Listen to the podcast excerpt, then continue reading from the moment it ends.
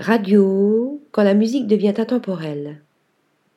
C'est en 2013, dans une voiture de collection des années 1960, que Benjamin Moreau eut l'idée de créer un site collaboratif d'un nouveau genre.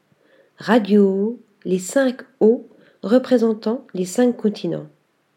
L'année suivante, Karl Planck le rejoint avec la ferme intention de bousculer les codes des plateformes de streaming musical habituelles.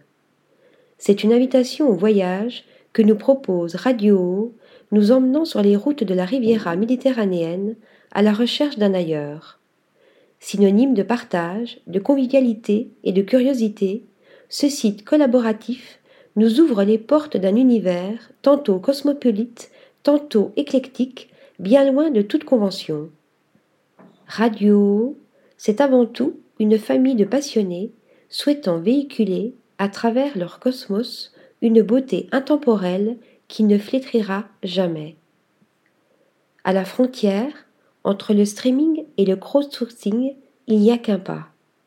Les musiques de la bibliothèque proposées sur la plateforme sont rangées par année et par pays, permettant aux auditeurs, au fur et à mesure de chaque écoute, d'enrichir leur culture musicale et de dénicher des trésors jusque-là oubliés.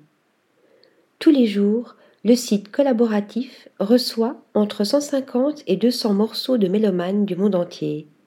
Les musiques sont ensuite traitées par notre équipe qui juge si celles-ci correspondent à notre ligne éditoriale, explique Karl Planck.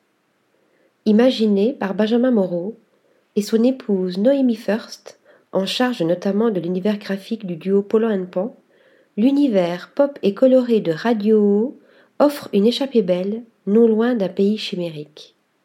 Article rédigé par Marine Mimouni.